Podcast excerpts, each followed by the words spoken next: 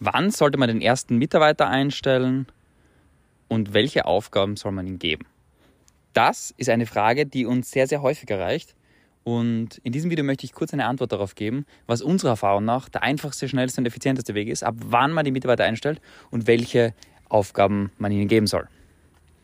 Zuallererstes, der Gedanke, einen Mitarbeiter einzustellen, ist sehr, sehr gut.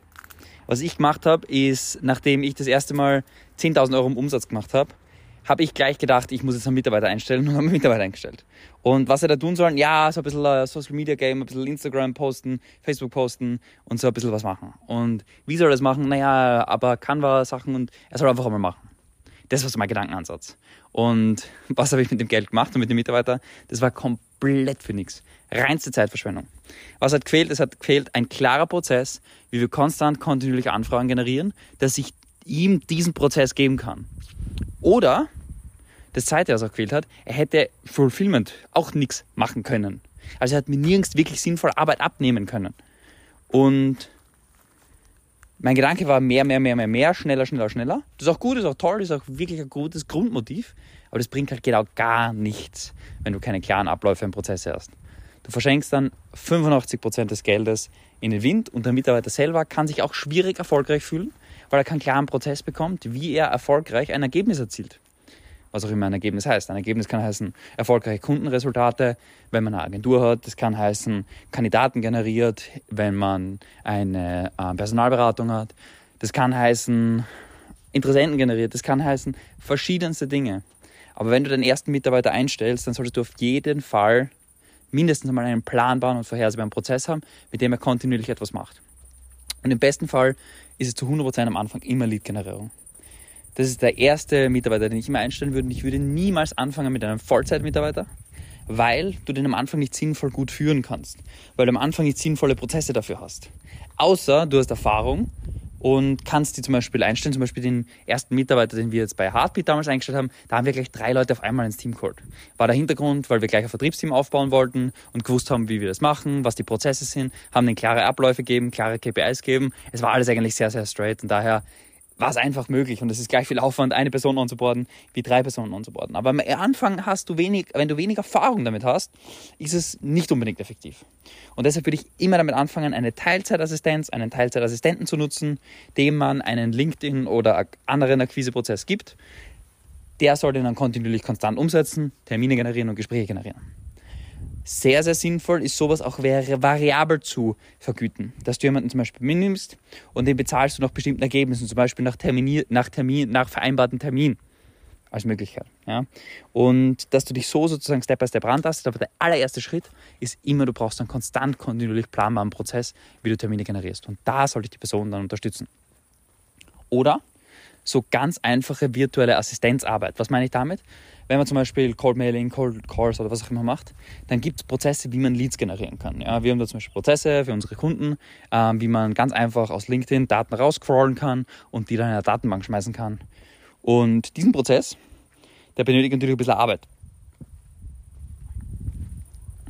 Und diese Arbeit kann der virtuelle Assistent machen. Und der kostet, keine Ahnung, 500 bis 1000 Euro im Monat, weil den brauchst du nicht für, den brauchst du maximal für 5 bis 10 Stunden. Und damit hast du eigentlich Adressen ohne Ende.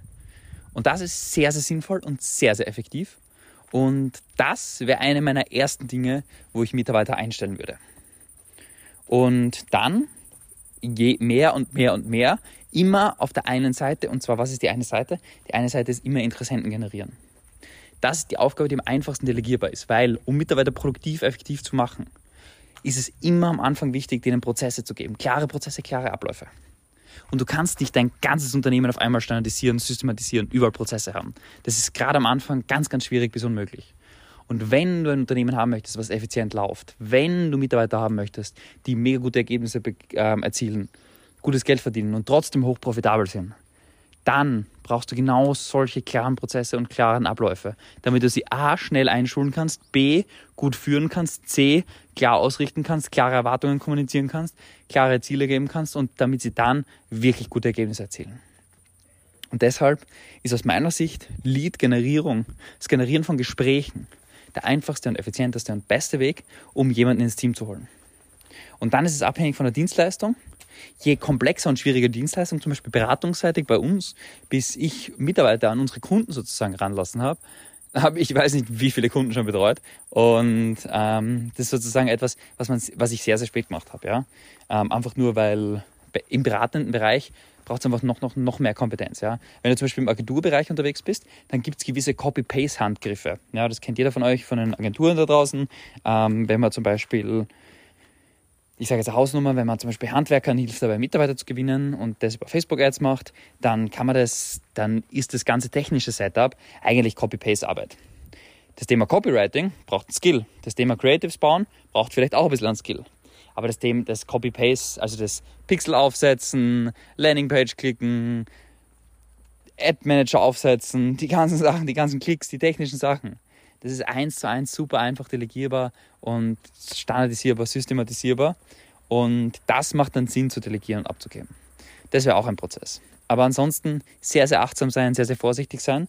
Und am meisten ist der Engpass, bis man knapp 15.000 bis 20.000 Euro Monatsumsatz macht, ist der Engpass immer die Fähigkeiten und Skills des Unternehmers, meistens akquiseseitig anfangs. Ja? Das heißt, wie können wir mehr Leads generieren, wie können wir mehr bessere Sales machen und dann halt die Angebotsstruktur. Das heißt, wie viel chargen wir, was sind die Preise, wie schaut das aus? Und damit sollte man eigentlich als One-Man-Show mindestens auf, sage ich jetzt mal, 10 bis 15 15.000 bis 20.000 Euro monatlichen Cashflow kommen, dann macht es Sinn, Step-by-Step Mitarbeiter zu implementieren, die dich unterstützen. Ob das das ist, zum Beispiel bei einer Berat Personalberatung, Leute, die für dich Active Sourcing machen und Mitarbeiter researchen, helfen wir zum Beispiel vielen unserer Kunden dabei, da gute Teams aufzubauen, um einfach relativ einfach und simpel den Umsatz zu verdoppeln und verdreifachen.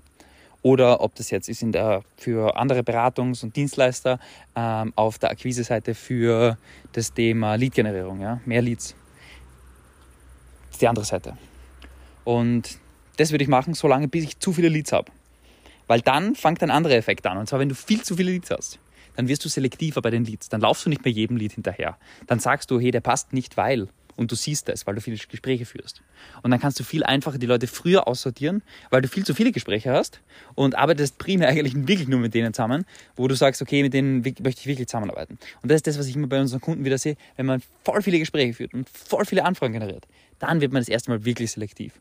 Und dann fängt das Business an, eine wirklich positive Spirale zu generieren. Und deshalb bin ich so ein großer Fan von viel, viel Demand, viel Nachfrage generieren, viel ins Marketing reinstecken, viel in die Akquise reinstecken, um viele Gespräche zu kreieren, stark zu qualifizieren und dann nur mit denen zusammen, die wirklich gut passen. Und damit einen Strom an Kunden generieren und damit viele Gespräche, viele Kunden generieren, stark wachsen, das Produkt verbessern, ins Produkt investieren, die Qualität steigern und damit ein cooles Business aufzubauen. Und dann die Menschen, wo du die Lead-Generierung delegiert hast, da kannst du die beste Person perfekt rauspicken und die kann dann im optimalen Case ganz simpel und einfach Erstgespräche für dich führen. Und damit kannst du Erstgespräche delegieren und damit kannst du aus dem Business rauswachsen. Das wäre so am Anfang die Struktur, die ich bauen würde auf Mitarbeiterebene, wann du einen Mitarbeiter einstellen solltest, was dafür erforderlich ist. Das heißt mindestens so 10, 15, 20k Cashflow, konstante, planbare Kundengewinnungsprozesse, die du ganz einfach delegieren kannst, damit sie dir wirklich Arbeit abnehmen, die aber direkt gleichzeitig Umsatz produziert und du damit besser, effizienter, effektiver wachsen kannst. In diesem Sinne, falls du schon mehrere Mitarbeiter hast, schau, dass du deine Mitarbeiter, den Core deiner Mitarbeiter, die meisten Mitarbeiter, klare Strukturen haben, klare Prozesse haben und du sie anhand dessen gut und effizient führen kannst und nur die aller, aller, aller, allerwenigsten keine klaren Abläufe und Prozesse haben. Und das sind die, die sehr, sehr frei arbeiten können. Das sind die, die ähm, innovative Sachen machen.